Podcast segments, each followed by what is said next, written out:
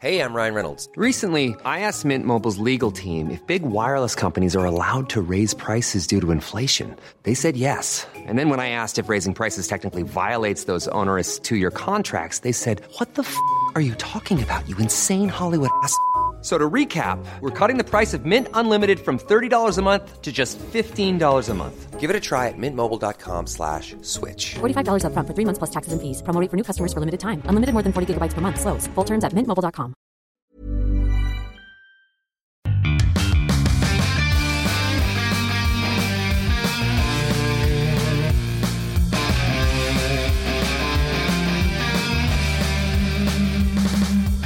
Bienvenidos a otro episodio más del podcast Fuera del Control con Mega y Rodowulf. Y se acabó. Oh. Nada como estos intros secos. Así, vámonos a lo que venimos. Es que luego se nos acaba el tiempo, Mega. Eh, y hay mucho que, que discutir, que platicar. Eh, bueno, con eso de que no, no, no hubo chance de que nos expusieras o les pusieras acá a nuestros escuchantes. eh, ¿Qué onda con esa polémica de los de los géneros eh, de los juegos nominados? Ya que viste que ganó quién y cuál lo afectó en algo. Pues sí, sí se afectó. Sí. O sea, hay unos- hay- ah, digo, lo vimos, lo vimos juntos. Este, hicimos corajes en unos que sí, que dices, ¿qué, qué es eso? ¿Qué, qué? ¿Qué es esas clasificaciones tan asquerosas? Pero después salimos así como que, wow, ok, ok, ok, estuvo interesante, estuvo agradable, estuvo muy entretenido. Estuvo entretenido, eso sí. Sí. Muy, muy entretenido. No esperé que. Digo, la verdad, hasta eso sí estuvo largo. O sea, nada más porque teníamos ahí algo refrescante con que disfrutar lo que estábamos viendo. Pero sí, sí, sí duró bastante.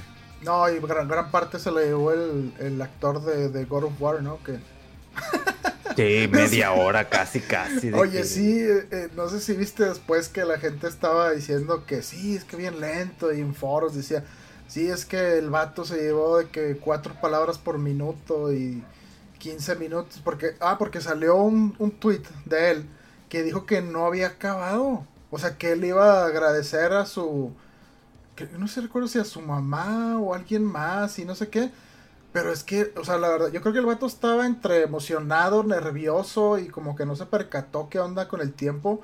Pero sí, o sea, estaba muy lento, eh, hablando con palabras muy así mesuradas y divagando y un chiste forzado por aquí y por allá. Y dices, oye, ¿qué onda? O sea, y sí se sintió muy absurdo. Y tengo entendido que, que, ni siquiera tenían planeado eh, o sea, eso de pues darle cierto tiempo y al cierto tiempo ya pon la, la música, ¿no? Para que se bajen. Pero fue este vato porque los empujó a eso. O sea, era tanto el rato y que no, ya se va a bajar, ya la va a cortar. No, y seguía. No, ya le- y seguía y seguía. Y sabe que, o sea, ahí una musiquita y vele subiendo y vele subiendo. Y sí, porque pues, se, se colgó un chorro. y es el primer premio. Y dices, pues no manches. No es ni que el juego del año ni nada. Digo, a lo mejor pues, en su carrera, pues sí es importante, ¿no? Pero sí se colgó bastante el vato. Sí, de repente ya estamos de que así va a ser todo lo demás. Ah, sí, de no, que- ya. no, con eso que había dicho el Geoff Keighley que, que iba a durar menos. eh, y dijimos, no, con esto ha regresado otra vez a las 3 horas y algo con los de este señor ahí con los agradecimientos. Sí, se pasó un Sí. poquito. Eh, Pues ya bueno, con ajá. eso que, que- ya con eso que lo mencionaste, pues ahí tenemos el primer premio. Así es. Mejor actuación, Christopher Judge, por Kratos en God of War Ragnarok. Sí. Que pues, no hay mucho que decir, la verdad. bueno, creo. Pues sí, digo, la verdad es que, o sea, no, no he jugado un, o sea, God of War Ragnarok no lo he jugado, lo he escuchado, lo he visto poquito, así de pasada, pero no me he clavado mucho en él. Pero pues sé que sí, por el papel de, de, de- Kratos y el papá, y hay un drama ahí que no sé bien qué onda, pero yo creo que da el juego para un rango así dramático, actoral, bueno, entonces yo creo que pues, pues pesa, ¿no? Era esperado, yo creo que, que se lo llevara. Eh, creo que estaba también eh, Horizon y también, eh, de hecho creo que el, el- que juega el, el que hace el papel del hijo en, en Ragnarok, ¿verdad? Eh, y si no me equivoco, algo de Playtale y los, los demás no recuerdo. Pero bueno, pues este premio, pues no, no hay mucho que, que, decir. O sea, la verdad es que creo que todos estaban bastante bien. Y pues bueno, fue una diferencia, creo así, ya marginal o de, de, de algún gusto personal lo que hizo que se lo llevara. Sí, eso sí, principalmente. Este, otra de las cosas que aparecieron, bueno, no, no hay un orden, ¿verdad? Así como para no, hablar. No, tú dale, ya este... sabes que aquí no hay orden. Y... Perfecto. Innovación en accesibilidad. God of War Ragnarok. O sea, vamos, vamos, a hablar de, de, de rápido de esos como que dicen no hay mucho que profundizar todavía. Sí, dale, dale. Mejor juego para móviles, Marvel Snap. Este. Eh, déjame ver. Déjame Está entretenido ver. el Marvel Snap. Yo lo probé un poquito. Y dije, ah, ok, sé cómo es y para dónde va. Y veo que sí puede estar, eh, ¿cómo se dice? Adictivo o que te cause adicción. Y sí, o sea, y por lo que yo he visto en redes sociales también, la, mucha gente se ha clavado con Marvel Snap. Y pues está, está bien el juego, ¿no? Yo nomás he visto muchísimos comerciales en Twitch de que me pongo a ver y Marvel Snap, Marvel Snap. You gotta be shitting me. Ya le ponen así como que a, a, a este actor, Samuel Jackson. Y este otro es juego con mayor impacto social, As Dusk Falls. Ajá. Eh, luego tenemos mejor juego VR, Moss Book 2. Uh -huh. Luego, aquí es como que, digo, no nos vamos a meter en los esports. Sí, eso, es, eso quedamos completamente. Juego más esperado, The Legend of Zelda, Tears of the Kingdom. ¿Qué sientes, Mega? Que no fue Final Fantasy. Que era tu Raro. favorito. Sí, yo pensé que sí, como que, ay, pero no, o sea, obviamente Zelda va, va a estar por encima de, de todos los juegos que, que, que habían anunciado. Sí. Y pues me parece muy bien, ¿no? Me parece muy bien en ese aspecto. Digo, no sé si tú eres de los que están ahí en la fila, preparados para recibir el siguiente juego. Sí, o sea, fíjate que con el primero me tardé un poco en que me, me enganchara completamente. Como que el, el cambio de, de, ritmo al que yo estaba acostumbrado en un Zelda sí se sintió mucho. O sea, ahora como que está muy basado en, en la exploración, a tu tiempo, en el descubrimiento y según lo que, como quieras jugar tú, pues es una experiencia o muy enfocada o muy este, dispersa. Eh, y, bueno, sí como que en, eh, en general extrañaba eh, los dungeons, eh, la novedad de los items, de, cómo los ibas adquiriendo en cada templo. Y aquí el que los principales te los dieran desde el inicio del juego. Como que sí fue un cambio así bastante significativo para mí. Pero después le empecé a agarrar el gusto y ya, oh, oye, oye, sí, no sé, ah, mira. Y de hecho terminé casi me quedé, creo que a tres eh, eh, semillas de completarlas todas. Son de las de. Creo que sí eran semillas, ¿no? Las de los eh, santuarios. la de los Koroks, esas no, ni de, plano, ¿no? Que son un chorro. Pero sí estoy, estoy como que voy a la expectativa de, de a ver si me va a sorprender este juego que sigue eh, de la misma manera o más que lo hizo el primero, a pesar de que como que no sabía bien qué esperar, ¿no? Uh -huh. sí. Sí, yo también digo, sí quiero, pero digo, todavía tengo que terminar el primero. el detalle con este tipo de juegos es, me enfoco demasiado en otras cosas. Sí. E empecé como que dije, ah, voy a buscar las hojas, y después me dijeron que son como 200, y dije, no, ya no, las hojas ya no, no, ya no, no quiero saber nada de eso. Pero sí me gusta mucho el tema de exploración. Lo que no me gusta es el control. No me gusta cómo no me deja colocar la configuración que yo quiero. Ah, Porque como me cambian el de acción para acá y así como que sí, ay, el y cerebro la selección batalla. de armas está también muy peculiar, sí me acuerdo que se batalla un poquito. Eh, ándale, eso, eso, eso ahorita que estoy diciendo las armas, yo creo que mis principales quejas que no nunca me terminó de eh, eh, pues convencer esta decisión de, de, de que las armas tuvieran durabilidad y se quebraran. Uh -huh. Eso combinado con que tienes el inventario limitado al inicio del juego y se volvió una eh, de que, ay, voy a explorar acá a ver qué onda. Ya limpié ahí un campamento, descubrí tal cosa y mi recompensa a un, un arma más chafa o significativamente, digo, un poquito mejor que la que traigo, pero no tengo espacio para agarrarla. Entonces, o sea, ¿qué? ¿Qué hago? ¿Tiro una? Y sí, como que se me hizo que se convertía mucho en eh, como micromanagement o microadministración de, a ver, déjame voy al menú a ver cuál es el arma, que hay una que esté más baja que todas o de cierto tipo y a ver si tiro esto, no, mejor me quedo con, o sea, eh, como que no me no me permitía avanzar rápido en, en, la aventura, ¿no? Sino era, a ver, déjame el menú, déjame ver qué tiro. Ay, es que no quiero tirar ni una. Entonces, lo hizo muy tedioso para mí, incluso ya que haces los upgrades de tener más eh, espacio en el inventario, para mí siguió siendo lo mismo. Y por el contrario, tenías espacio casi ilimitado para ingredientes y tonterías y comida y, y eso es de que, wow, wow, o sea, quiero craftear algo y como 8, 6 páginas, no sé cuántas así de cosas. Y dices, o sea, está como muy raro, muy desbalanceado eso. Mucha gente decía, no, es que es para que el, el juego está forzando a que uses un arma eh, y, la tires y busques otra y que esté mejor y que experimentes con aventarlas y cambiar de arma, que no te enamores nada más de una y la traigas todo el juego. Y no sé, no, no me convenció eso, pero sí, o sea, yo sé que eh, fuera de, esas cositas, o sea, el juego es una cosa muy padre, de, tanto así que fue referente ya para los juegos de mundo abierto a partir de que salió. Y bueno, al, Horizon mucha gente dicen que lo, opacó, salió como una semana antes, el primero.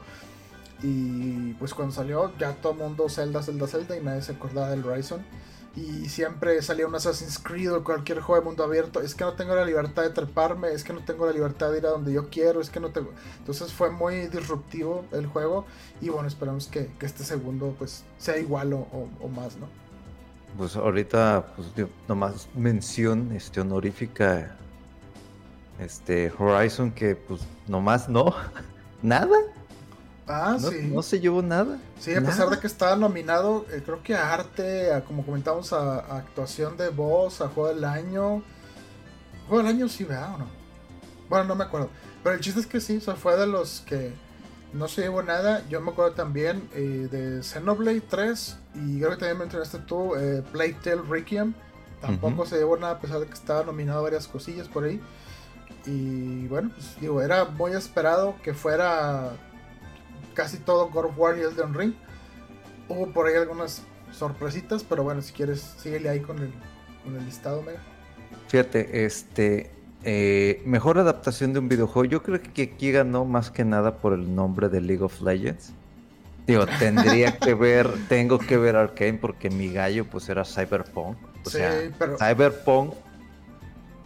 Yo, bueno, voy a ver Arkane ya, o sea, ya ganó algo. Todo el mundo me la ha chuleado, todo eso. Si Arkane hace lo mismo que hizo Cyberpunk Runners, digo, Edge Runners, con eso de meterme al juego. Vas a jugar League of Legends. Voy a ver. Voy a ver. Voy a ver. ¿Sí? Porque sí, e, es, yo creo que eso es algo muy, muy fuerte lo que hizo este el anime de Cyberpunk. Que así como que dije, güey, quiero jugarlo. O sea, todo esto se puede hacer, quiero jugarlo. Si veo Arkane y también me dice, ven a jugarme, ok, va. Si no me hace eso, o sea, de que, a ver, déjalo, voy a probar a ver rápidamente. Mm, lo voy a poner así como que ganó, nomás porque dice League of Legends. Nada más por eso. no, bueno, antes de del, la, o sea, del Cyberpunk, el Edge Runners, eh, salió esto del Arkane hace, o sea, varios meses antes, de hecho no recuerdo si fue a principios de año casi, y me acuerdo que cuando salió mucha gente, o sea, oye, es que esto, no manches, está bien chido, yo League of Legends así de que ni lo ubicaba o ni me llamaba la atención, y a partir de eso me llamó la atención el universo y que no sé qué, bla, bla, bla yo sí le oí mucho hype, pero fue la verdad así como que nunca me animé a entrar a verla. Pero todo el mundo le, echaba flores y casi todos era de ese tipo. O sea, no de gente que jugaba League of Legends, sino que tangencialmente sabía que era League of Legends y hasta ahí. y, entonces como que dije, pues sí, así de estar buena, ¿no?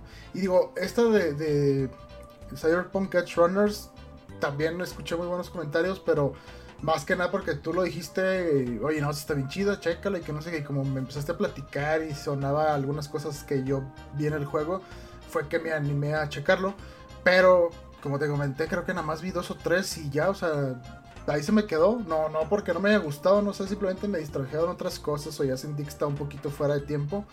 Eh, pero tanto así que cuando me platicaste de ella y, empecé hasta, hasta, instalé el juego, lo reinstalé, no lo he vuelto a poner, pero ahí está, ocupando espacio de Okis, que porque lo quiero probar. Eh, pero bueno, pues vamos a ver qué onda con esta de, de Arkane. Eh, de todas maneras, pues qué, qué chido, ¿no? Que haya ya que esté difícil decidir entre dos o tres cosas, porque por lo general las adaptaciones de videojuegos eran bah, eh, las de antes, ¿no? O sea, no sé, Uncharted, pues más o menos, ¿no? pero, eh, no sé, Tomb Raider, eh, muchas otras cosas que, que, no convencían. Y ahora pues que, que, esté uno pensando en cuál de ellos ganará, pues quiere decir que están bien, ¿no? Los productos. Sí, y ya sabemos que para el próximo año pues va a ser la película de Mario Bros. Entonces ya ni, ni, hagan eso. Exactamente, no hagan nada.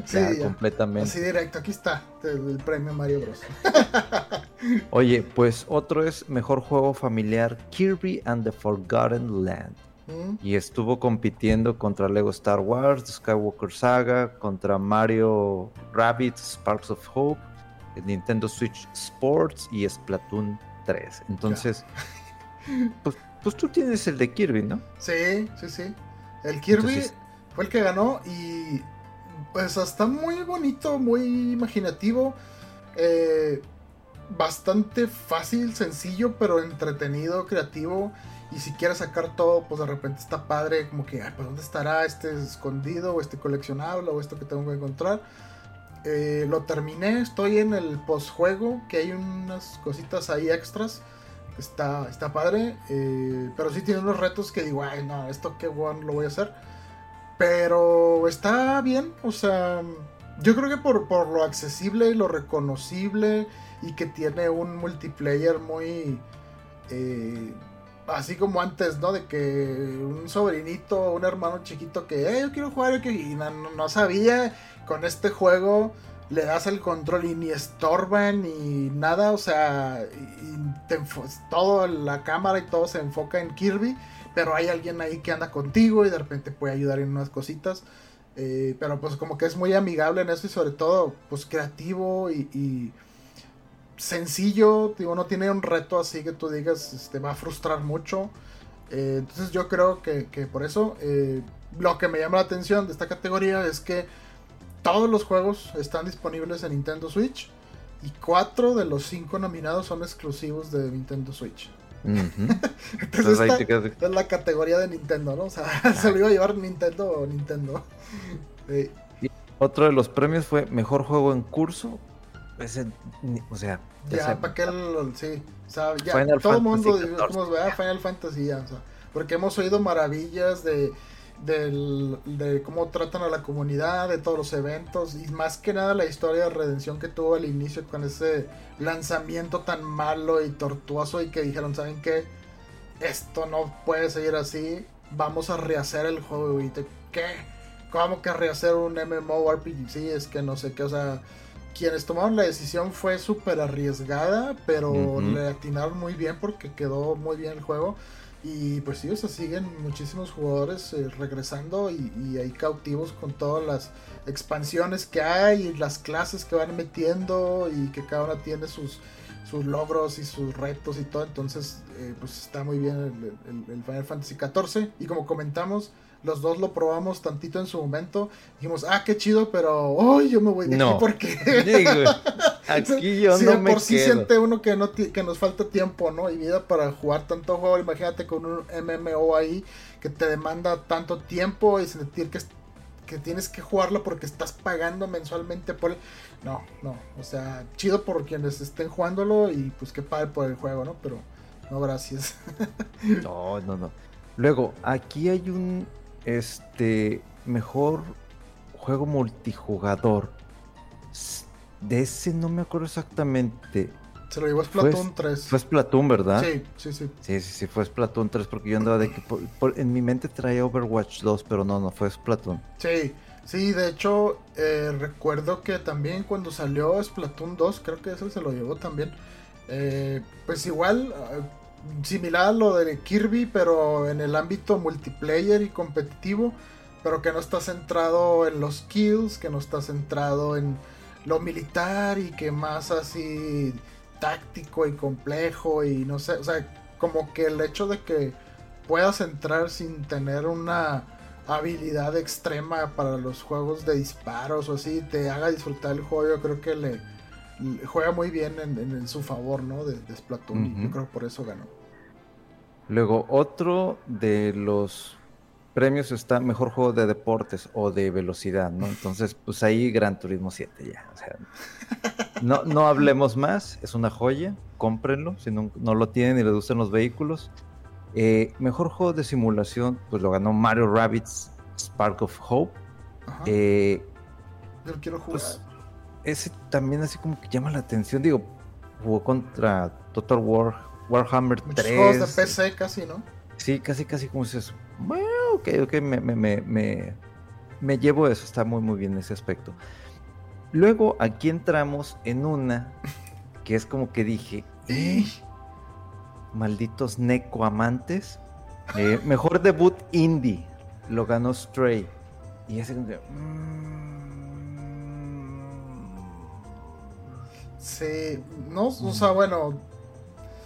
eh, yo jugué ese juego de principio a fin, pero sí, lo- creo que lo comenté ya en episodios de que sentía que estaba un poco limitada eh, el control y lo que puede hacer con el gato. Pero creo que en gran parte fue por, como dices, los amantes de los gatos. Qué padre que haya un juego centrado en gatos porque no estoy muy seguro, pero me siento que hay más de perros, pero no te puedo asegurar eso. de hecho, por ejemplo, Nintendogs o toda esa eh, saga que hizo Nintendo en 10, que empezó con Nintendogs y luego ya en una secuela le pusieron Plus Cats. Que, ah, bueno, también gatos. Pero bueno, siempre han tenido eh, como que prioridad los perros, ¿no? En todos estos tipos de, de- de- de juegos o protagonismo en los videojuegos. Incluso la cuenta esta que conocemos que se llama Can You Pet the Dog. Que lo único que hace es ir por cada uno de los juegos que han salido y los nuevos. Y te dicen, sí, sí puedes este, acariciar al, al perro. Y te ponen el clip así pequeñito donde puedes hacerlo, ¿no? Y dices, bueno, pues qué onda, ¿verdad? Pues bueno, entiendo que, que así como hay muchos amantes de los perros, también hay de los gatos, aunque no sean tan... eh, sean un poquito más especiales, ¿no? Eh.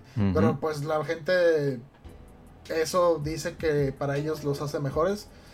Cada quien. eh, pero sí, o sea, como, como juego no sé, o sea, la narrativa está curiosa, está interesante. No me imaginé que fuera a tratarse de eso cuando lo estaba jugando. Y hubo una parte de que, ah, mira qué cute la historia. Ay, mira, no me no esperaba que se fuera por ahí. Pero el juego, así en cuanto a gameplay, es muy sencillo y limitado. A mí no me convenció. Mm, yo fácil se lo daría a Neon White, yo creo Ujú. que ese juego es un vicio. O sea, está muy padre, está muy novedosa, la historia está chida. Aunque gente decía que estaba muy emo y muy no sé qué, muy de generación no sé qué. Pero está, estaba muy padre y muy creativa la forma en que, pues como un tipo parkour o speedruns en niveles y de eso trataba el juego. Si te querías clavar mucho, pues ya te clavas ahí sacando las medias platino. Yo sí lo logré sacar las platino en todos, pero no sacarlas de récord así en los leaderboards ni nada. Pero sí te puedes clavar mucho metiéndote ahí con ese juego.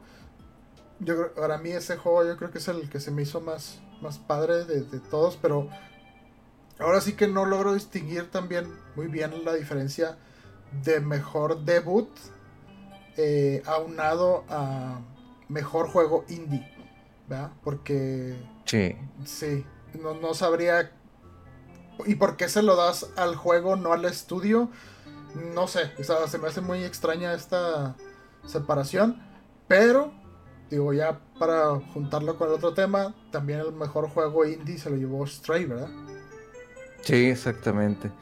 Entonces, este, pues ahí también dices, pues, pues, qué onda, ¿no? O sea, digo, está bien, pero también hay que hacer mención de que, digamos, en el tema de mejor juego indie, pues estaba Cult of the Lamp, que yo he escuchado maravillas, inclusive mi hermano que lo juega, y de que, güey, es que haces tu secta y si quieres lo sacrificas y, dame amor, dame culto, etcétera. Está lo de Neon White, que ya lo mencionaste, y hemos visto tus clips que subes ahí a Twitter y que friega y moviéndose y todo. Tenemos a Sifu, que un juego complicado, sí es un juego complicado, difícil. Eh, pero está muy, muy padre. Eso sí tienes que tener muy buen timing dependiendo del tipo de dificultad. Y el otro, pues es Tunic, que también es otro juego que es muy, muy bonito. Es cierto, hermoso. Es cierto. A mí también, también, me sorprendió mucho que no se llevaran nada. Entonces, eh, eh, ahí es donde, digamos que hay unas pequeñas, este choques. Sí, sí, porque dices, o sea, si tenías la oportunidad de reconocer a dos juegos en dos categorías que, como comentamos, no hay muy mucha diferencia o mucha claridad en cuál caería en uno en otro y por qué. Bueno, mínimo hubieras reconocido dos juegos, ¿no? Que fuera, si quieres, ok, Stray en uno y en el otro Onion White o Tunic.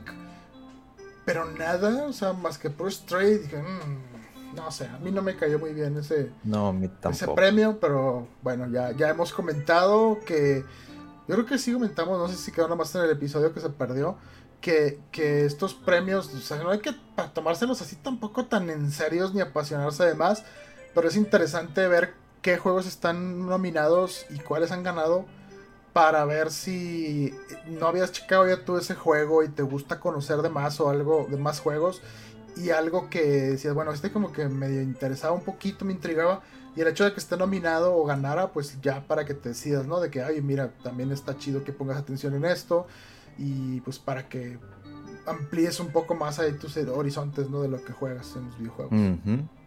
Luego otro que sí me hizo hacer coraje, así como que no. El mejor juego de lucha que se lo llevó Multiversos. Entonces, yo no tengo comentarios, no me voy a meter, no, no, no me voy a, a, poner salty. Este, pero fácilmente se lo pudo haber llevado de Kino Fighters, pero ganó lo popular o lo conocido, lo, divertido, no lo mejor o lo sí. Sí, y bueno, este pues yo lo voy a mencionar rápido, pero sí fue uno de los juegos que nos había saltado eh, más que nada Mega aquí en esta categoría de por qué están nominados estos juegos, este Multiversus y Sifu, porque la descripción dice que son juegos enfocados en el combate eh, entre dos jugadores frente a frente multiversos, pues bueno, obviamente son más. Es un tipo party game como Smash o el juego este de Nickelodeon, que no me acuerdo cómo se llama. Entonces es más como que para el relajo, para divertirse. No quiere decir que no esté bueno el juego. Eh, y fíjate, oye, ahorita que estoy mencionando eso, creo que antes, no recuerdo si es ahí donde había una categoría que decía mejor party game. Eh, o sea, ahí caería en estos, caería a lo mejor el Mario Party no sé, el Fall Guys y todos esos juegos que es como que, o sea, sí, para el rol, para algo casual, tranquilo y que te divierta.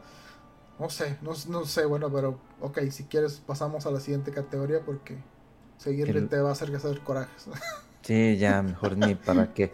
Ya aquí ya vamos entrando un poquito más en, cosas ya más serias. Eh, voy a hacer una mención este, rápida por así decirlo, porque hay uno, dos, tres, cuatro categorías que ganó, este, bueno, cinco con la que ya mencionamos, ¿no? Eh, God of War Ragnarok ganó narrativa, ganó mejor banda sonora, ganó mejor diseño. exactamente.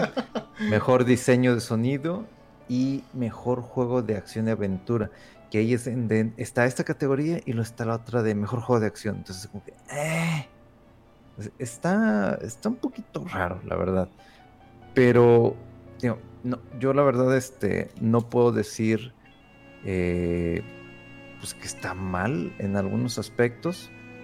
Este, por el hecho de que en el de narrativa, digamos, está con Immortality, está Horizon, está Elden y está A Plague Tale. Que a mí me llamó el tema de Immortality y el de A Plague Tale. Entonces, pues no, sabría decir, o sea, está bien balanceado el tema de la narrativa, pero no sé si como para que hubiese ganado este God of War, eh, God of War Ragnarok. Este, en, en otro de los que ganó, que no sé, en el de música, ya que estás ahí, para que te, te, dejes ir con todo. Pues está Plague Tale, está Elden Ring, está Metal Singer y está Xenoblade Chronicles. Entonces. Es que Metal Singer está bien chido porque en serio parece que estás oyendo algún álbum de metal y nada que. O sea, bueno, es un, es un álbum que compusieron específicamente para el juego. Está muy padre la música, pero sí, también pues es un género que a lo mejor no es como un poquito menospreciado, ¿no? Como decir en, la, en los Globos de Oro o en los Oscars, nunca vas a ver que reconozcan eh, alguna película de terror, por más chida que esté, por más bien hecha que esté, más suspenso o lo que sea. Nunca vas a ver porque no son como así como que se vea bien o más de artístico, ¿no? Eh, y bueno, God of War eh, la música es lo que es, o sea, muy reconocida, muy épica, cantos gregorianos y lo que sea. Y sé que va a estar bien, pero incluso, o sea, tuve oportunidad, como comenté, de jugar Hellsinger, lo acabé, está bien chido. Si no dices, ok, bueno, es que esto no es mi género, eh, estoy jugando también Plague Tale. Y, o sea, la música está bien padre porque está muy basada como que en, cello, ¿no? Entonces es, un, es un ritmo, o sea, un melodía así como muy característica. Eh, y, como que dices, o sea, está bien hecho, está muy padre y te evoca así como nerviosismo y, muy característico. O sea, no, no recuerdo algún otro juego de que lo pueda oír y digo, ah, es que no es de Playtale, sino que está muy, muy definido el, timbre que tiene el juego con, el, con la banda sonora. Y por otra parte, eh, pues Xenoblade 3 es un RPG, o sea, los los RPGs, para mí, o sea, es muy difícil que algún juego diga, este supera eh, en otro género la, banda sonora de un RPG, porque por la duración de los juegos, eh, las diferentes, no sé, áreas, mundos, secciones, personajes que hay, o sea, es, un, siempre es una banda sonora muy... Eh, pues, extensa, ¿no? Muy, y, muy variada. Y en general es música que tiene que estar como que bonita, bien hecha, pero a la vez no tiene que abrumar. Y es música que puedes oírla incluso fuera del contexto del juego y disfrutarla mucho, ¿no? Y a mí me parece que de otros juegos, mm, voy otra vez, God of War es como muy contextual de que no sé, ay, qué padre el tema de cuando sale toro, muy padre el tema de cuando, no sé, pasa algo con tu hijo, no sé, o sea, como que a lo mejor es mi percepción, ahí puedo estar equivocado, pero no es como que se te queda muy grabado donde escuchas cada una de esas melodías, en cambio los RPG sí, de que sí, esta es la esta zona, de este, de este pelea, este enfrentamiento, el tema de no sé quién. Pero bueno, y, y bueno, lo que más me desespera de esto es que eh, como comentamos, Xenoblade 3 no fue reconocido ni por su soundtrack, ni por eh, ser un RPG realmente, a diferencia de la otra categoría. Y, como que, qué frustrante que en las dos categorías que podía ganar Xenoblade están los juegos que ya sabemos que iban a arrasar con el juego del año o dirección, que era God of War y Elden Ring.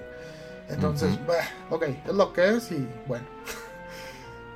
que pues uno de los otros premios pues está el de mejor juego de rol que se lo llevó pues Elden Ring por las mecánicas pues ya sabemos no de estar este subiendo de nivel este que también digamos mi dirección artística también se lo llevó Elden Ring pero o sea pones a competir a Elden Ring como mejor juego de rol contra Life Alive, este, o Live Alive, o como quieran poner, Pokémon Legends, Arceus, eh, Triangle Strategy y este, Xenoblade. Entonces, ves las otras categorías Inclusive ahí este, uno de esos títulos pues era para estar también en el tema de, de juego estratégico.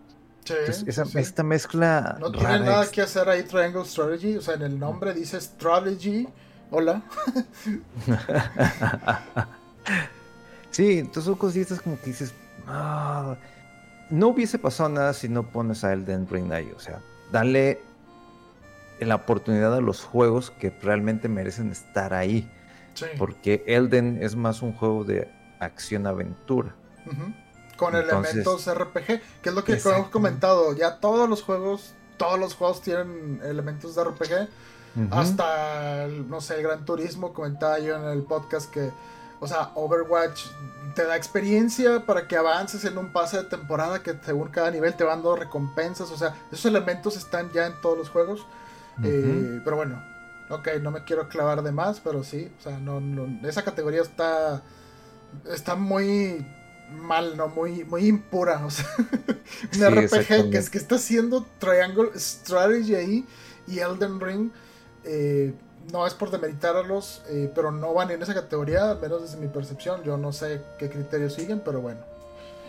Luego, para que te pongas contento, mejor juego de acción, pues lo ganó Bayonetta 3. O sea, digo, co- compitiendo contra Call of Duty, Neon White, Sifu y pues Teenage Mutant Ninja Turtles Shredder's Revenge, que sí tuvo algunas este, nominaciones, pero tampoco este, ese juego se llevó nada, o sea, en cuanto a temas de premios. Sí. Pero pues Bayonetta 3, pues sí, o sea, sí tenía que ser.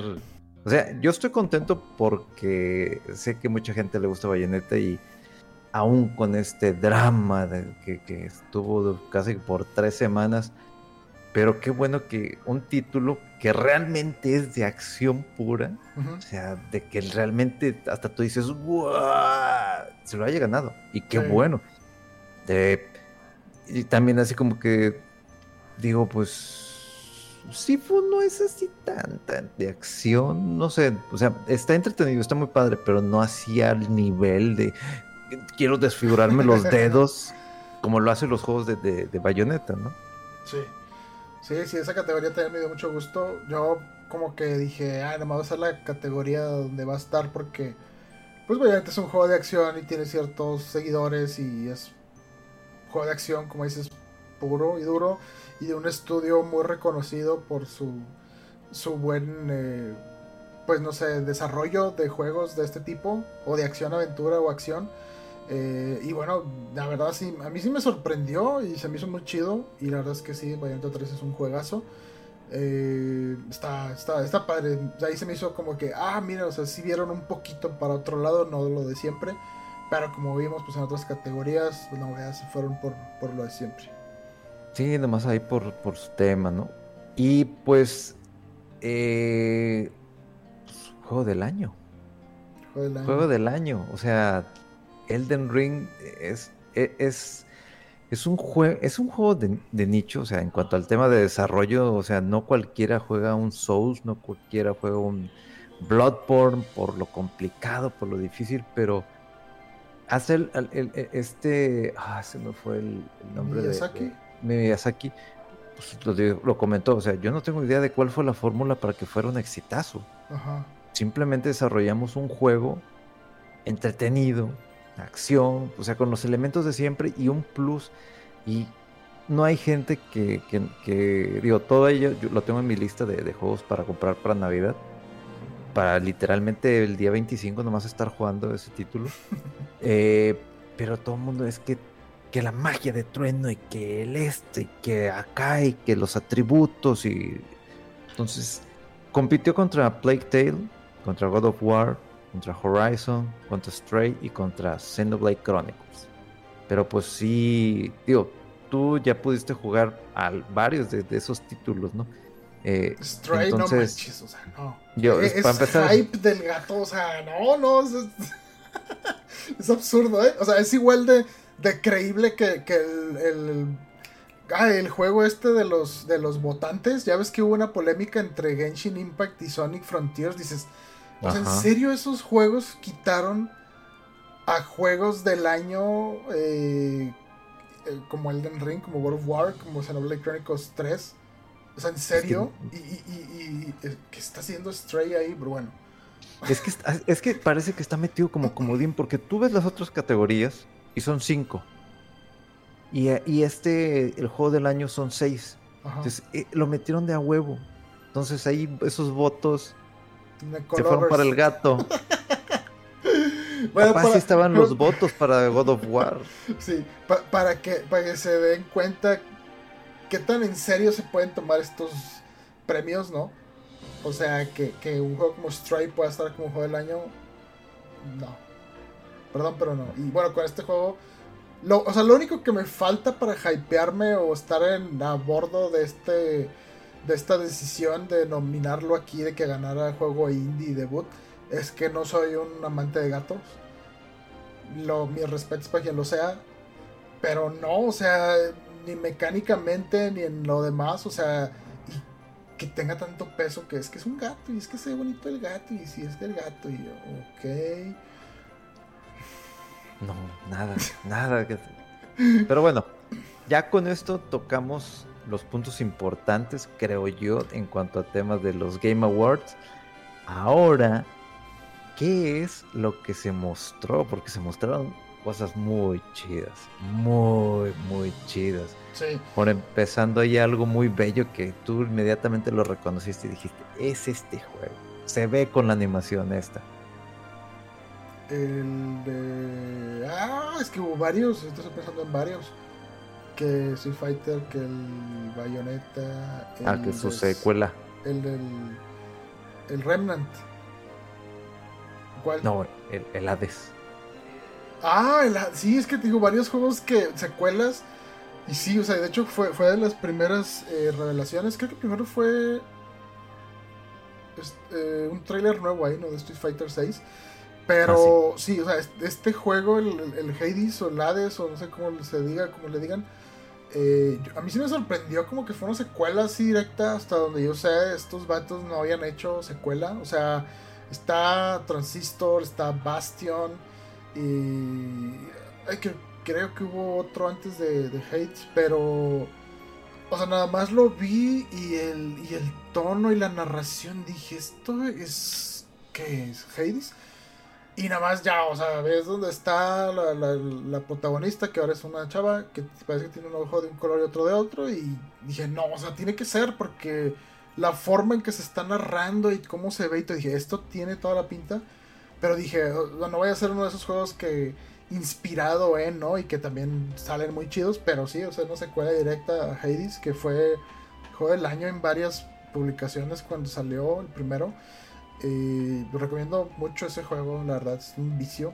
Y sí, bien a bordo con este segundo. Lo que se me hizo raro es que lo anunciaban ahorita y que dijeron, ah, sí, es que va a salir en 2023, pero en Early Access, o sea, acceso anticipado, para que nos den el feedback y no sé qué. Yo, mm, pero haciendo memoria, este juego había salido también así el primero en PC. Y cuando dio el fregadazo, así fue cuando salió en Switch que ya era la versión 1, ¿no? O sea, ya habían eh, hecho muchas iteraciones, ya habían refinado la fórmula, ya estaba el juego listísimo. Y sí, puesto con ese juego, pues justo cuando vaya a salir ahí en una consola que, que frecuente, eh, que pues bueno, no es, no es la PC en mi caso, eh, pero sí, o sea, es un muy buen anuncio y muy chido que, que sí que lo hayan revelado ahí. Lo, uno que nos sacó así como que de onda de que un DLC de, este título que, que amas, Dead Cells, ah. con Castlevania y te quedas, ¿what? What? Sí, eh, sé que este juego ha tenido varias expansiones, pero hasta donde yo había visto cuando lo estaba jugando, eran más de que como que te podías ir por alguna zona alterna. El juego empieza donde mismo y termina donde mismo. En medio hay eh, niveles que hay en algunas partes donde puedes decir, me voy por aquí, me voy por acá. Algunas zonas eh, de alternativas eran estos DLCs, entonces como que se me hizo, o sea, ni siquiera Hey, I'm Ryan Reynolds. Recently, I asked Mint Mobile's legal team if big wireless companies are allowed to raise prices due to inflation. They said yes. And then when I asked if raising prices technically violates those onerous two-year contracts, they said, "What the f*** are you talking about? You insane Hollywood ass." So to recap, we're cutting the price of Mint Unlimited from $30 a month to just $15 a month. Give it a try at mintmobile.com slash switch. $45 upfront for three months plus taxes and fees. Promo rate for new customers for limited time. Unlimited more than 40 gigabytes per month. Slows. Full terms at mintmobile.com. Y eh, es obligado que lo vean y que pasen y está claro cómo llegó a él. Entonces dije, no, no sé, no entiendo el concepto este de DLC de Dead Cells. Después supe que empezaron a meter como DLC un poco más basado en personajes. Creo que estaba Shovel Knight y otros personajes. Pero ya lo había dejado de jugar yo y pues ya no regresé a checarlo. Y sí, este también fue de los primeros anuncios, el DLC de, dice Dead, Dead Cells, eh, Cross Castlevania o algo así. Y bueno, pues parece, como revelaron, era una, eh, pues no sé, como la animación de Netflix, ¿no? De Castlevania, se, me recordó mucho. Eh, no está claro, bueno, a mí no me quedó claro si es también un nivel, si es una aventura aparte, porque el hecho de que estuviera, eh, era Alucard, ¿verdad? Y, y Simon, ¿o quién? Era Richter. Richter, ajá, y, y Alucard, pues no sé si van a ser personajes eh, que vas a poder usar o si vas a estar como en otra aventura, no sé, pero no vio nada de gameplay, pero me intrigó, ¿no? O sea, que, que ya la popularidad de Dead Cells llegara a incorporar a personajes pues así tan importantes, de franquicias tan importantes como Castlevania, no ya no juegos más indie o, o así un poco menores, ¿no? De, de presupuesto, de compañías. Ajá. Este, entre otras cosas, así rápido, por Returnal llega a PC para todos esos que quieren una mayor, mejor calidad en cuanto a los frames por segundo. Muy Eh, buen juego. muy buen juego. Este, de lo que he visto y pues también está en mi lista, así como que, hmm, pero pues ahí estamos en pláticas con Rodo de que, oye, pues a lo mejor en Navidad yo te presto el Ghostwire y tú me prestas Returnal, entonces ahí pues ya estamos, estamos contentos los dos, ¿no? Para jugar cosas diferentes. Eh, lo que habías mencionado de que se revela la fecha de lanzamiento de Street Fighter VI, que es el 2 de junio, Ajá. obviamente previo a, a- a lo que es el tema de Evo Evo. 2023. Va para Play 4, Play 5, Xbox Series X, PC.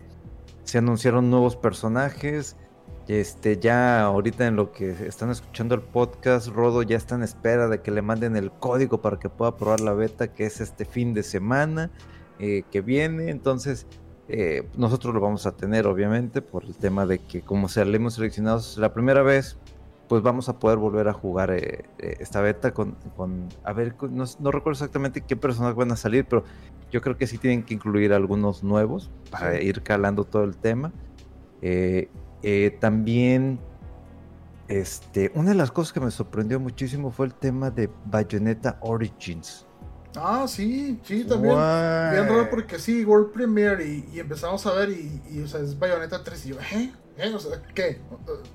Y esto tiene forma de anuncio, pero el juego es Bayonetta 3, ¿qué es esto? Es un DLC y luego se empieza a ver como que, pues así como si estuviera en un cuento, ¿no? En un libro todas estas imágenes, este collage de, de- de imágenes del Bayonetta 3 y como que se va para atrás, ¿no? El- el- la narrativa o o la referencia de tiempo. Y pues sí, se revela lo que es algo Bayonetta Origins, eh, Cereza and the Lost Demon. Y bueno, eh, bueno, yo creo que ya, ya no es mucho spoiler, ¿no? Eh, Ah, eh, Cereza, pues es Bayonetta de chiquita. Eh, esto está es el Bayonetta 1, si no me equivoco. Y bueno, está interesante no ver qué onda con esto. Vemos un juego así un poco diferente, como que me recordó un poco al Legend of Mana o esos esos Secret of esos juegos de la saga Mana que salieron después del Secret of Mana que parecían como muy coloridos, así como acuarelas eh, y con algo de como elementos de eh, eh, de acción aventura, acción RPG. Eh, no sé, se ve interesante y para nada me esperaba yo algo así. Y sale, creo que en marzo ya, en marzo 17. Este, sí, estuvo, estuvo, estuvo sorpresivo este anuncio y pues me intriga, ¿no? Porque pues, más bayoneta siempre es bienvenido. Exactamente. Lo otro de los anuncios fue el avance de Suicide Squad, de Kill the Justice League, Ajá. haciendo ya mención, eh, bueno, de que aparece Batman. Y pues obviamente el último trabajo proyecto que hizo Kevin Conroy, quien ha sido la voz de Batman en inglés durante muchísimo tiempo. Eh, que este título pues sale el 26 de mayo. Eh, espero esté mejor que, que, lo que... Digo, ya no sé si tenerle esperanza o no, pero creo que sí va a estar un poquito mejor que el tema de eh, Gotham Knights. Eh, también una fecha de salida de Last of Us que ya también llega para PC. Y luego otro juego que mencionaron con un trailer, pero también con algo de gameplay, pues fue Star Wars Jedi Survivor. Ah. Que no he jugado el primero, pero inmediatamente fue así como que dije, ay, se me hace que si quiero jugar sí, por ahí lo tengo también, Mega, si quieres probar. Está muy chido el juego, o sea, me recordó como que en parte tiene un poquitos elementos de estos juegos Souls que andan ahí de moda. eh, eh, por otro lado, parece como que Uncharted, pero también como que con elementos así de Metroidvania un poquito. Eh, como los juegos de Lara Croft, los, los últimos que salieron, estaba muy padre. Y bueno, todo esto con pues con el universo de Star Wars lo hace muy, muy interesante este juego. a mí me gustó mucho y de hecho de los pocos eh, juegos que me he aperrado tanto para sacar el platino porque me, gustó mucho, me gustó, me hizo muy padre. Y sí, me emocionó ver este eh, con el este protagonista Cal Kestis o algo así se llama. Eh, ya así se ve así como que más, más, más madurón. Y se ve muy padre, ¿no? Los, los, el combate, o sea, usando la fuerza y de repente que un sable de luz y luego el doble, o sea, o sea es mucho fanservice y está muy chido. Eh, pero sí, y este tiene fecha también de. ¿Qué? Es mayo, ¿verdad? Este. No me acuerdo. Tengo que. Marzo. A ver. Ah, será 17 de marzo del 23. Días atrás se habían filtrado la salida. Ándale, aquí sí, dice... sale el mismo día entonces que el de, el de Bayonetta Origins. Sí. Pues a ver, va a ver, o sea, ya hay dos juegos en la misma fecha que dices, güey, qué poco de esto. Luego, se liberó un demo de Forspoken para Play 5. Digo, va a salir para, eh, creo que para todas las consolas. No, de este momento solamente para Play 5. Y, y, no recuerdo si PC, pero nada más para Play 5. No, ok. Eh, no lo he querido descargar. Este... Yo ya lo probé. ¿Y qué tal? o sea, ya, ya, ya te metiste sí, ya, ya acabé el demo. O sea, thank you for playing the demo y no sé qué, bla, Te, te dejan andar en una sección del mundo abierto y hay así como que cinco objetivos. Los cumples y, te dice, ah, gracias por jugar el demo. Y como que se queda ahí en el mundo y el ratito luego, sale objetivo opcional. Matar a un... ¿Cómo dice? Eh, eh eh, eh, extra challenging boss o extra hard boss, algo así, como que un jefe muy difícil. También lo pasé. No sé, mega, está bien raro. O sea, como que en unas partes se me hace. Me, o sea, me intriga el mundo porque. Eh, como que me, gusta eso, que, que, sea tan rápido que puedas hacer el traversal, o sea, andar en el mundo muy rápido eh, escalar y este como que parkour de que maromas y magias y luego combinas y cambias y todo, se me, me gusta eso. Por otro lado, hay algo que lo siento un poquito como genérico, como que le falta un poquito más de identidad al mundo. Eh, y el control también está muy extraño. Ah, como que nada más tienes tres ataques mapeados, bueno, dos ataques mapeados con los gatillos de arriba, los bumpers. No, perdón, los de abajo, los triggers. Con los bumpers, si lo dejas presionado, eh, sale un carrusel para que cambies el ataque del R2. Y lo mismo para el izquierdo, ¿no? Eh, está muy raro.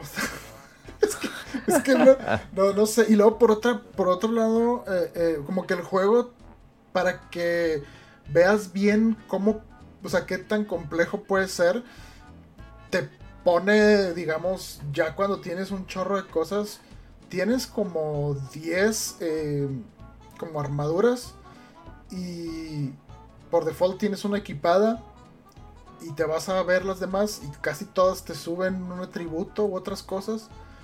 Pero son de esas de que, ah, te voy a subir esto, pero a, a costa de esto otro. Y como que ahorita no estás muy enterado de qué hace cada cosa o, cómo afecta un elemento o un atributo contra otro en ciertas situaciones. Entonces se me hizo muy confuso. Y aparte, te puedes equipar, si no me equivoco, en cada, en cada mano te equipas uñas. Cada uña mm. es, es como si fuera un accesorio. Y dices, o sea, está como interesante, pero a la vez es abrumador, porque empiezas y toma, pum. Y tienes como equipado las dos, las 10 uñas, eh, con atributos y cosas. Y dices, es que se ve como que interesante, pero no le quiero mover. O sea, no, no sé ni en qué va a afectar esto, si le muevo le quito. Eh, y por otro lado, haz de cuenta como que te empieza a dar una... Así rápido en, cámara rápida la introducción del juego. Es que fulanita era, es una neoyorquina, estaba ya tranquila, de repente se encontró en el reino de no sé qué, y hay unas brujas y no sé qué, y tienes que hacer esto, y que bla, bla, bla, bla, bla, y empieza el demo y ahí estás, y tú, eh, wow, wow, o sea... Slow down, slow down. y, y, cuando estás jugando ya, o sea, no te enteras de todo el contexto de más. ah, ah bueno, como que pasa algo y alguien te está diciendo, ah, vamos acá, o ten cuidado, no sé qué. Pero no sabes quién es esa persona, o sea, esa, esa es, una voz masculina, me parece, que te está narrando cosas y como que tu protagonista, tu personaje, platica con él, pero no sabes que, que o sea, no tiene contexto, pues, o sea, no sabes el contexto de muchas cosas y se, siente como muy, con muchas disyuntivas, ¿no? En las cosas, como que, vamos a meterle esto porque está chido, y vamos a meterle esto porque el parkour, y esta magia porque el espectáculo, pero como que no se ve una, una visión así cohesiva o coherente. Y está muy confuso. Y luego, por ejemplo, también está, no sé, los de aventura y se ve padre. Y de repente esta chava oh fuck, así como que, ¿eh? ¿Qué? no sé, está, está bien extraño. El juego, desde que empieza, o sea, que está la pantalla de título y todo, se oye como que un hip hop, así un rap, y dices, ¿what? Ok. Y empiezas ya que estás jugando, ya ese tono no está. Entonces es, muy raro, es muy extraño y queda pues un, un mes para que salga el juego. Yo, yo estaba como que muy hypeado por este juego. Me gustaba la animación de la protagonista y como lo ágil y todo, las magias y todo. El mundo, como corrías a través de él y la exploración se ve interesante. Estaba puestísimo y ahorita con este demo es como que... ¿Les mm. sigo dejando la preventa o me espero a que... Este juego va a bajar de precio rapidísimo porque... No, no, no, no, no va a vender yo creo lo que Square está esperando. Y se me hace que le va a pasar como a estos juegos que salieron hace poco también de Square Enix, el Valkyrie Elysium y el Diofield Chronicles, que tengo entendido que están bastante decentes, pero como que no les metieron mucha publicidad, no sé si porque hubo otras cosas por ahí también muy grandes o no le tienen demasiada fe. Este juego de Forspoken, pues Recordemos que se había iba a salir en estas fechas y se había retrasado porque los eh, ¿cómo le pusieron?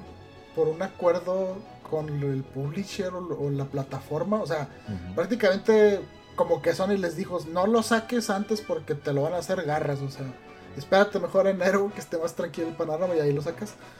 No sé, o sea, está, está muy extraño, pero bueno, está el demo ahí para que lo prueben, a ver qué les parece. Eh, a mí me dejó con más dudas que, con respuestas. pero, pues bueno, o sea, creo que para eso son los demos, ¿no? Si no estás muy convencido, para intentar a ver si te convences o para tener una decisión así como más informada, ¿no? De si le vas a entrar al producto final o no. Lentos o no lentos, entonces como que... Y, lo raro es que no sé, o sea, antes estaba muy puesto y ahorita después de él es como que... Mm, no sé, está bien extraño el juego. Otra de las revelaciones que a mí sí fue así como que hasta tú me hiciste, eh, cierra el hocico, güey. Este, el anuncio, el avance, o sea, cinemático completamente fue de Death Stranding 2. Ah, sí, sí. Un juego que, que yo lo disfruté muchísimo, o sea, justamente eh, que, que, fue en, en, en plena pandemia. Porque este juego literalmente eh, te hace sentir que estás solo. Entonces, eso fue lo que me llamó demasiado la atención. El, el tener que ir de punto A a punto B por diferentes tipos de terreno, en vehículo, eh, siendo atacado por estos entes o por estos este, güeyes que se encargan de robarte las cosas, que ya están hasta dementes y locos, que tienen la opción de matarlos si quieres o usar armas no letales, o sea, hay muchas cosas con las que dije, híjole, eso está muy chido. Y a uno que otro detalle, pero que me quedé con las ganas de que si esto lo pulen, o sea, tienes una joya para hacer algo todavía mucho más grande. Y anuncian esto, independientemente entre entre los rumores y todo eso, yo honestamente no esperaba. Yo, yo pensé que iba a ser otro juego completamente. Dije, ah, perfecto. Otra, otra, otra. Otra franquicia, otra idea distinta. otra idea completa. Y no. Entonces, pues, estoy viendo, dije, oh, y ves, el, y, ves la, la, la, forma como le gusta a Kojima de hacer los trailers, que, que es buenísimo en hacer ese tipo de cosas. Cómo hypearte antes de tiempo ya me ven a mí, o sea, Tarro decía, cierra el hocico, güey, estás babeando. Volté a verlo y está con la boca abierta, o sea, Mega, me estás eh, babeando el sillón.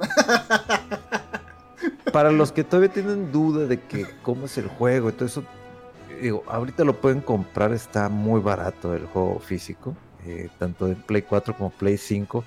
Yo aún no me acabo el, el Director Scott, principalmente ese de, de, de Play 5, por que de repente me empecé a topar con muchas cosas que no estaban en el juego, otros personajes, otras cosas. dije, obviamente lo malo es de que ya no está mi, mi save, o sea, todo lo que construí en carreteras no ya es no está. compatible con el Directors. What Entonces, literal, y eso fue lo que dijeron. Yo quiero que todo el mundo lo empiece, lo dijo Kojima, quiero que todo el mundo empiece de cero. Y yo me lleva la chingada. Ya, es que sí, igual sería el caso de, del Persona 5 Royal, ¿no? Que que es significativo eh, las, modificaciones y el contenido que dices, es que si te pongo un save y al final, o sea, muchas cosas no vas a verlas, no las vas a experimentar de esta nueva manera, entonces sí, bueno, por un lado se entiende, sí, está bien.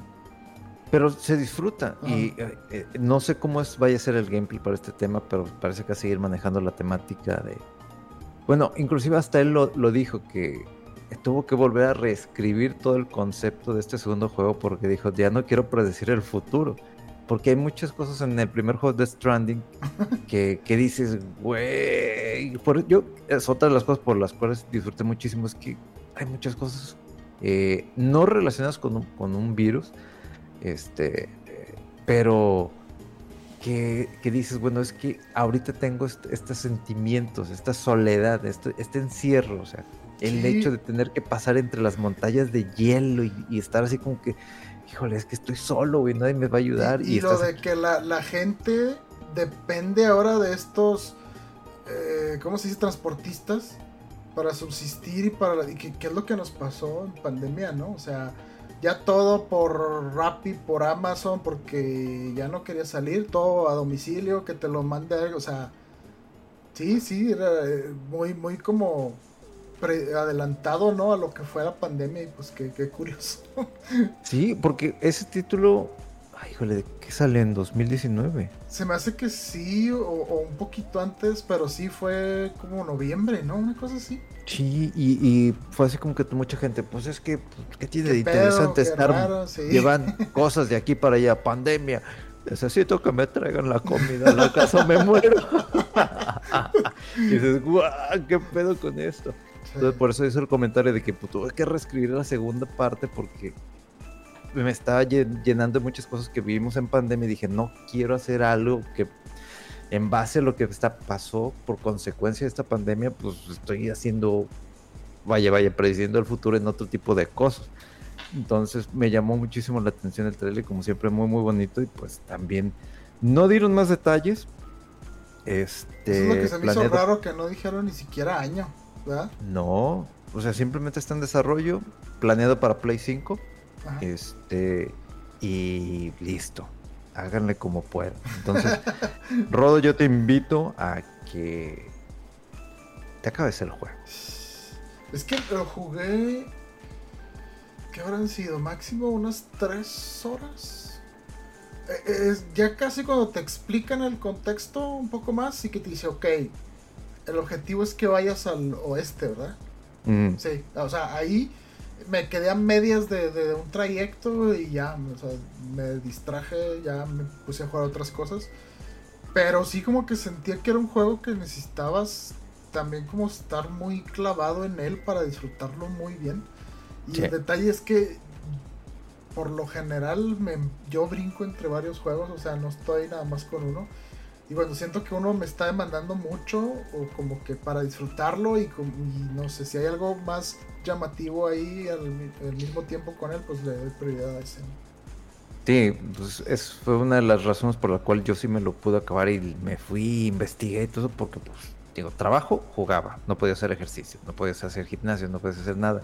Entonces yo aproveché y, por eso lo disfruté mucho, porque realmente me enfoqué y dije, güey, eso está pasando ahorita, ¿qué pedo con esto? Entonces quería saber más adelante qué es lo que iba a salir, ¿no? Este, de no, otro anuncio, pues este juego de peleas que Tekken 8 que se ve muy, Ah, muy bonito y con este Increíble. ya eh, todavía no tiene fecha de lanzamiento, pero es competencia directa. Y es- este juego obviamente también va a salir antes de que inicie el próximo Evo. Eso ni sin dudarlo. Estaría bueno que sacaran un, un demo para poder jugarlo un rato y ver exactamente qué es lo que, lo que viene. Y luego anunciaron dos juegos, que estos son, son juegos de nicho. Bueno, no, no de nicho, o sea, sí tienes que meterle, meterle muchísimo tiempo. Uno de ellos es Baldur's Gate 3 Ujú. y el otro es Diablo 4. Entonces, estas cosas son así de... Me voy a jugar con los compas a las 8 de la noche y amanecemos a las 10 de la mañana. Es... es, es- te sumerge tanto estos títulos que yo ya desde hace un chingo les hago cruz así. No, no, no, no, no, no. no. Sí, fíjate, Diablo 4, después de. Yo jugué el 1 y me encantó. El 2 no tanto. No me gustó tanto, no sé por qué, lo sentí muy colorido. Eso de que el mundo medio abierto en algunas partes me daba flojera, no sentía que le aportaba gran cosa. Eh, el 3, a partir de que ya no jugué el 2, como que dije, no sé, ya siento que esto ya no es para mí. Pero en un fin de semana de esos que ponen juegos gratis eh, de prueba, probé el 3 y dije, oye, mira, está bien, está padre. Eh, y con el que sí regresé fue con el Diablo Immortal, el polémico Diablo Immortal, porque dije, bueno, están diciendo que está bien ahí para móviles, o sea, está gratis, pero hubo polémica de que las microtransacciones y que necesitabas comprar muchos boletos o no sé qué cosas para que te saliera un ítem raro y no sé, yo, sentí que era, no sé, ya como que ver con mucho microscopio las cosas y lo jugué, creo que lo acabé porque acaba de lo más eh, anticlimático. Eh, lo estaba jugando con un amigo y después de eso así como que, como que está por ahí el, el gusanito, ¿no? De, de un diablo así formal y entrarle y, no sé, como que sí me llama la atención checarlo, pero no sé si, lo voy a hacer. Y luego este título, bueno, Baldur's Gate 3, eh, estaría saliendo a mediados de 2023. Y pues Diablo 4 estaría saliendo el 6 de junio eh, para, para diversas este, plataformas, ¿no? Sí. Luego por ahí, pues el DLC de Horizon Forbidden West, este, ya lo está confirmado que es Burning Shores. Ajá. Eh, pues, pues es un juego que está muy padre, muy bonito, es interesante su historia, pero no, no, no me agarra.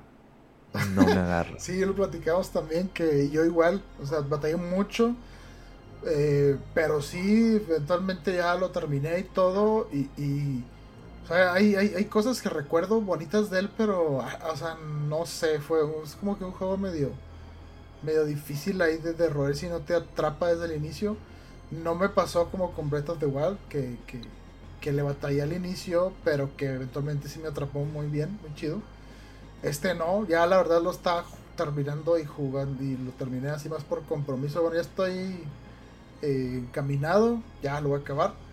Y- pero bueno, sí, eh, hay gente que le encanta el juego, ve- veo sus cualidades, eh, combate, el mundo, las gráficas, la parte técnica está increíble de estos juegos.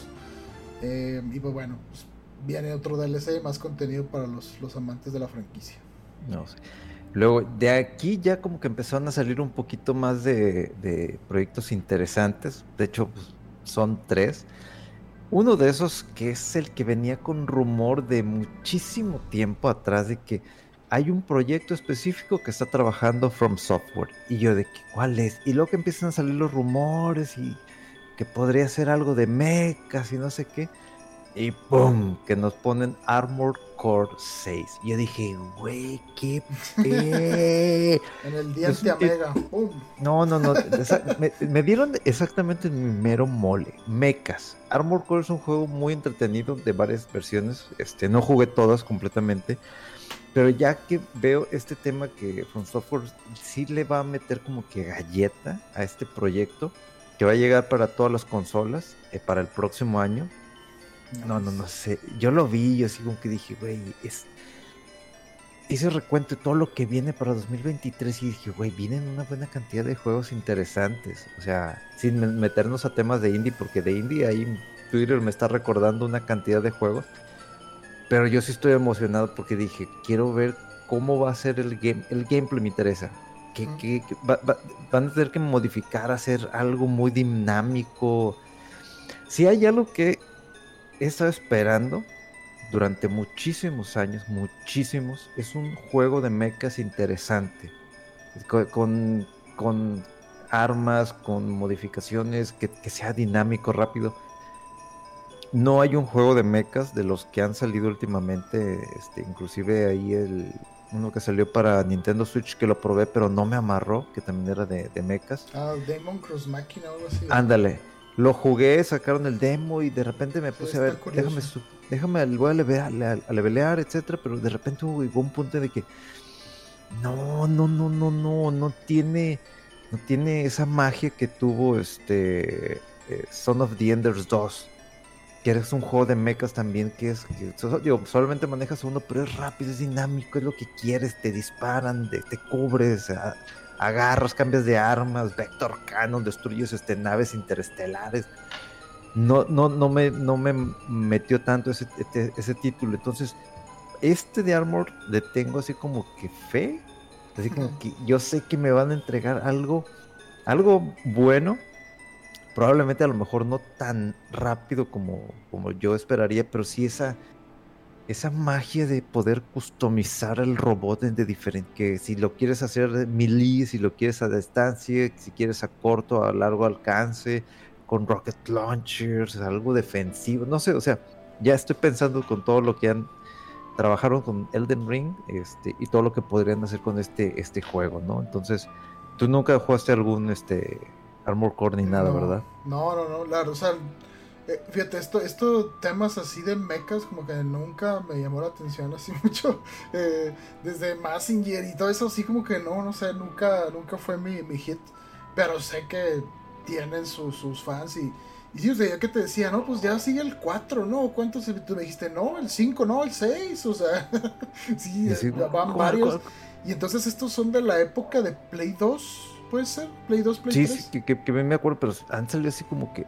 Y la gente que aman los mechas es de que este juego está muy padre, pero si le hicieran ciertas mejores. Entonces, sí. este es como que, digamos, el pináculo. Así como que dices, aquí, de aquí va, viene lo bueno en todo, ¿no? Ya. Y luego, otro de los anuncios que ese también, digo, es, lo voy a, literalmente sí lo voy a comprar, pues fue el DLC de Cyberpunk, que es Phantom Liberty.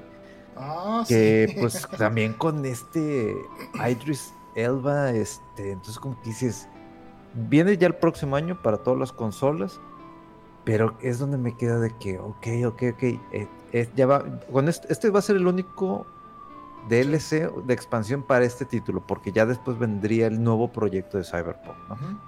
Pero es como, como, como cuando leímos el futuro, ¿no? De que es que esta franquicia tiene mucho, mucho que explotarse como para que se quede en un solo juego. Sí. Y de repente anunciaron que con el impulso que tuvo con Runners, que van a sacar más este spin-off, otros proyectos en animación, en juego, etcétera. Entonces como que dije, sí, sí, sí, sí estoy contento en ese aspecto. Digo, ahorita antes de, de, iniciar a grabar el podcast estaba jugando este Cyberpunk ya le dije a Rodo que ya me puse chips y me puse unos, unos látigos en las manos y descuartizo a la gente, armas.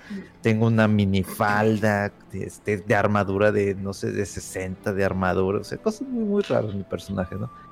Pero estoy, estoy contento de que ya le están como que metiendo un poquito más de cariño a estos juegos, de que, ok, se puede expandir mucho este universo, ya sea con lo de Armor Core, inclusive con esto de Cyberpunk.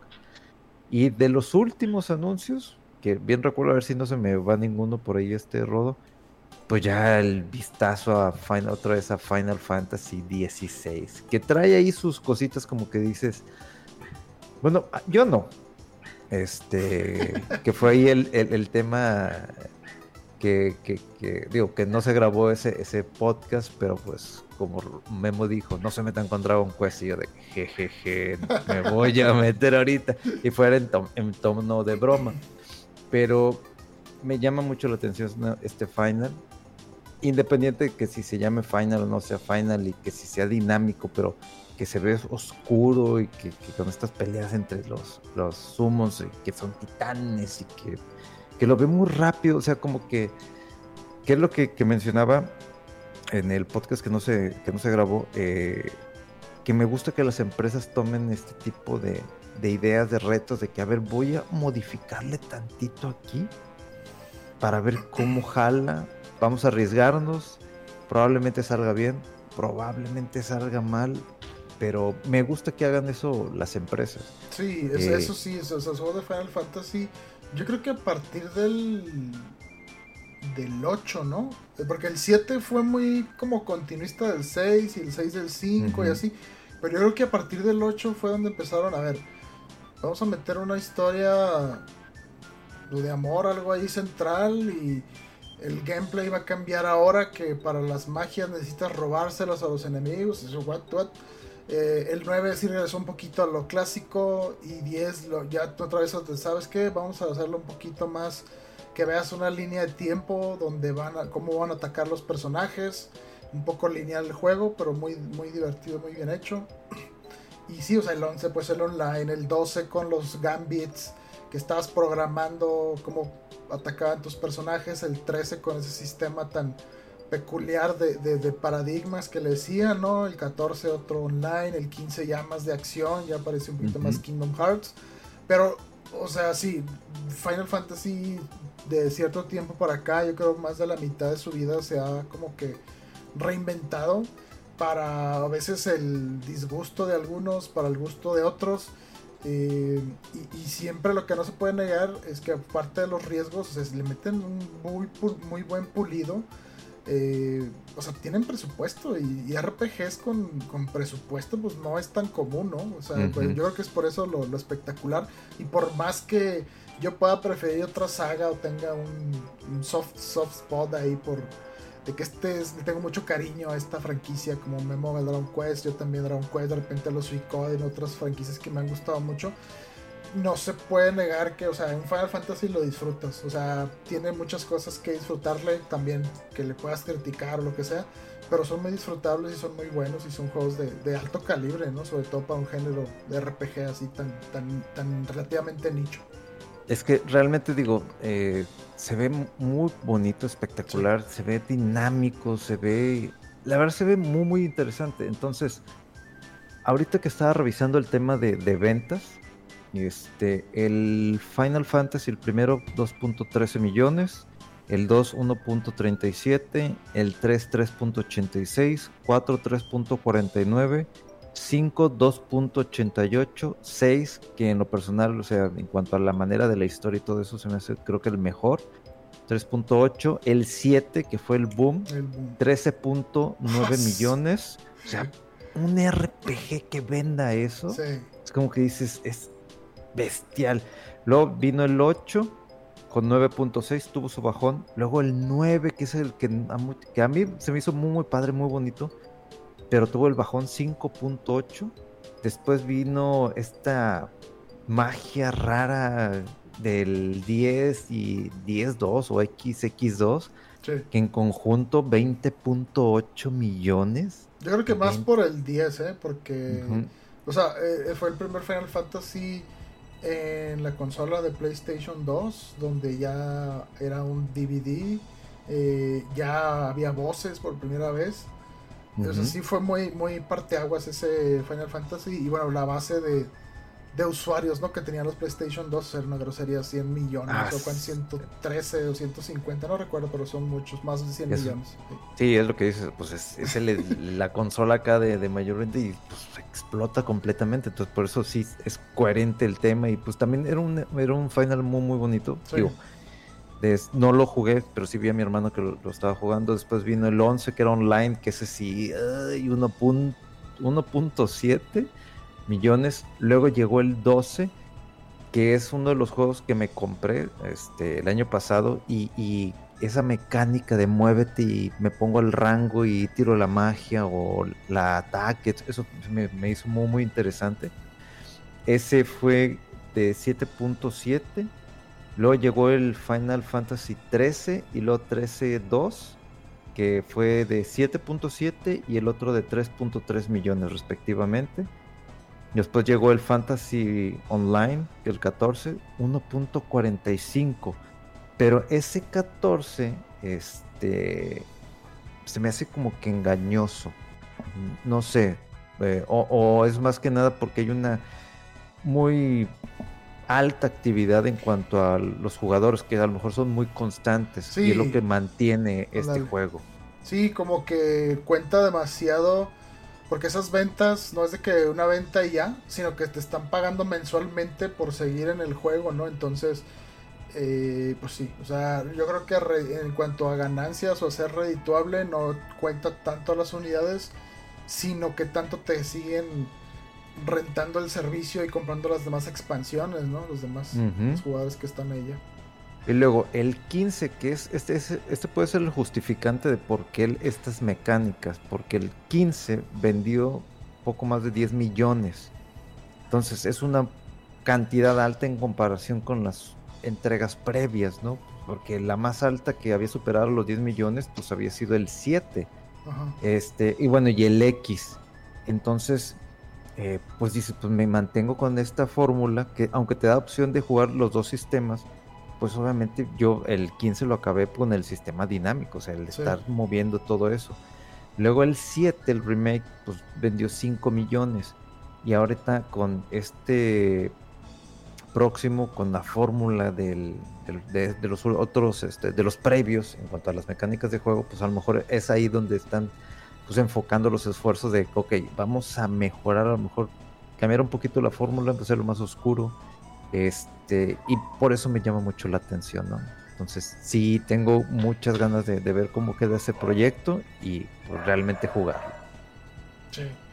Sí, no, pues ahorita que estabas repasando de, de los grandes anuncios, creo que sí, o sea, ya busqué lo que yo tenía notas y no, creo que de hecho sí cerró eh, Final Fantasy, ¿no? Con el, con el tráiler nuevo que se vio. Eh, Y sí, creo que luego fue pues ya la, la revelación ahí del, del, del juego del año. Eh, pues estuvo, estuvieron muy interesantes los Game Awards, lo disfruté mucho. Eh, y pues bueno, es la primera vez que lo, lo veo co- co- con, alguien así tan jugón, así como, como Mega, como Memo. Es, casi siempre los veía yo solos, ¿verdad? Y después ya los comentaba, pero fue una, fue una experiencia interesante.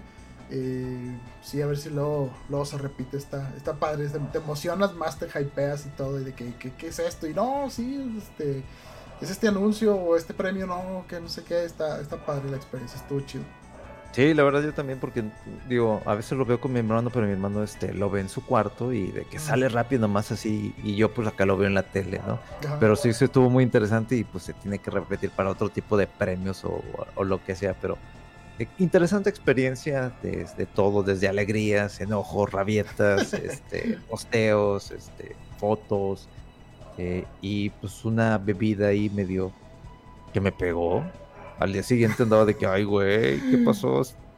Fíjate que ya, a mí no al día siguiente, pero en, en el rato sí, desde hasta dije, ¿no? De que, oye, ya estoy como que, sí, después de que ya te fuiste, seguí tomando agua y luego después un té y más agua y así como que ya me, me alivianó eso, yo creo. Pero sí, sí, es que entre que está uno emocionado y platicando y todo, y se te va el traguito y el traguito y ya para cuando acuerdas, nos terminamos la, lo que tenía de esa botellita que... Yo estaba llena. Sí, estaba, estaba casi llena, sí le, sí le bajaba un poquito, pero sí, sí, sí estaba bastante llena. Eh, bueno, estuvo, estuvo bien. Eh, pues no sé, Mega, eh, hay, hay, hay, eh, hubo algunas noticias esta semana, pero pues la verdad sí por el tiempo igual nos esperamos mejor porque ya llevamos casi una hora veintitantos. Esperemos que sí se grabe este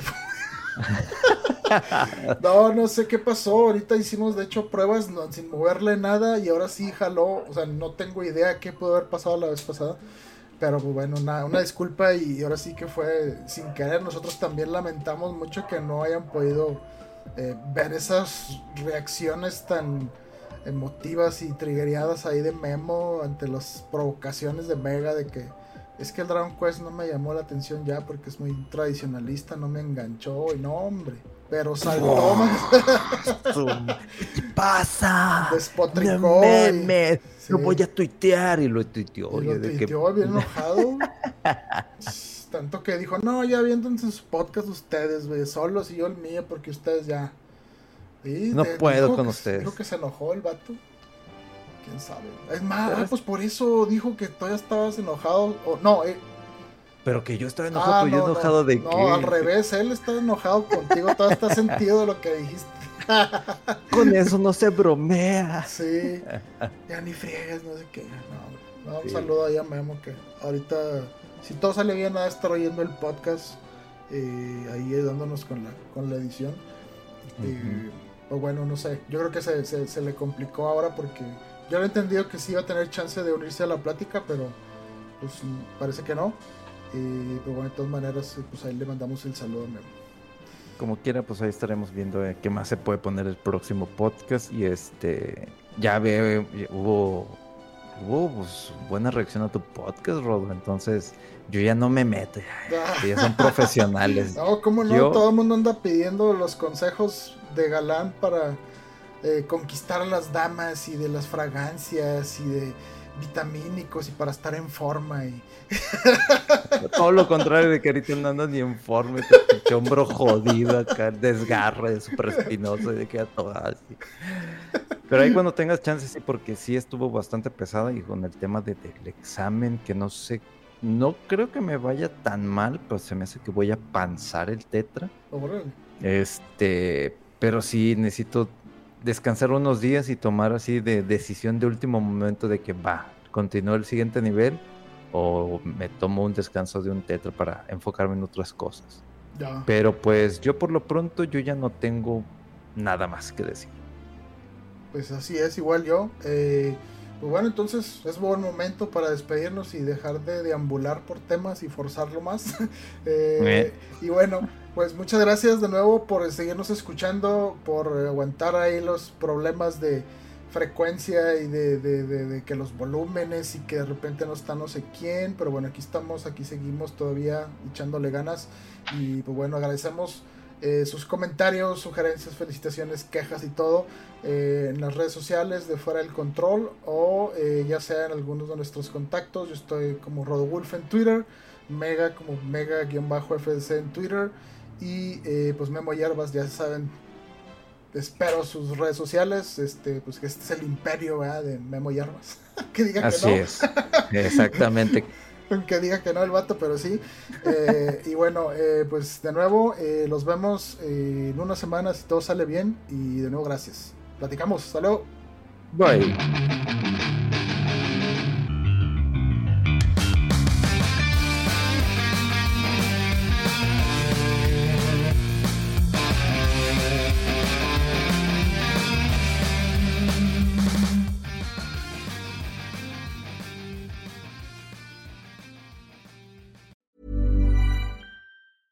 Hi, I'm Daniel, founder of Pretty Litter. Did you know cats tend to hide symptoms of sickness and pain? I learned this the hard way after losing my cat, Gingy. So I created Pretty Litter, a health monitoring litter that helps detect early signs of illness by changing colors, saving you money and potentially your cat's life. Pretty Litter is veterinarian developed, and it's the easiest way to keep tabs on your fur baby's health right at home. Go to prettylitter.com and use code ACAST for 20% off your first order and a free cat toy. Terms and conditions apply. See site for details.